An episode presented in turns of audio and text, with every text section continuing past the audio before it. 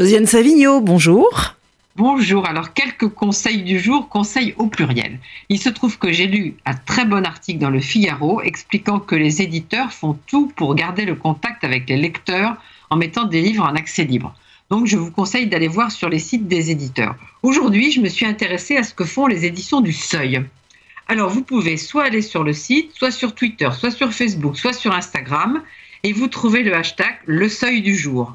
Là, on vous explique que vous avez un livre gratuit par jour et que la sélection restera disponible en ligne pendant toute l'opération. Le premier livre, c'est La douleur porte un costume de plume de Max Porter, qui est traduit par Charles Recoursé et qui fait 126 pages. Alors, qui est Max Porter? C'est un Britannique de 38 ans qui est libraire et éditeur par ailleurs. La douleur porte un costume de plume, c'était son premier roman en 2015. Depuis, il en a écrit un autre euh, en 2019 qui s'appelle L'Annie et qui est aussi traduit au seuil. Donc, de quoi est-il question dans la douleur et porte un costume de, plume? Alors, vous parliez d'amour, ben, finalement, il y en a quand même.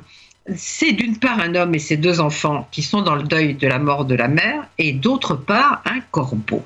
Et ça n'est pas du tout un livre triste, c'est pas un livre de deuil. Le corbeau, c'est un corbeau parlant, et voici son projet. Fais-moi confiance, il n'y a pas de gentil méchant dans le règne des plumes. Fini de bailler au corneille, je crois en la méthode thérapeutique. Bien sûr, le père, qui est écrivain, il n'arrive pas à écrire. Les garçons, les deux fils sont un peu perdus, la mort de la mère. Je vous laisse découvrir ce qui se passe, mais je vous dis seulement qu'il est question aussi de littérature, de Ted Hughes et de Sylvia Plath, sur lesquels le père, grâce au corbeau peut-être, finit par pouvoir écrire son livre. Une fois de plus, vous voyez qu'on est sauvé par la littérature. Allez sur les sites des éditeurs. À demain.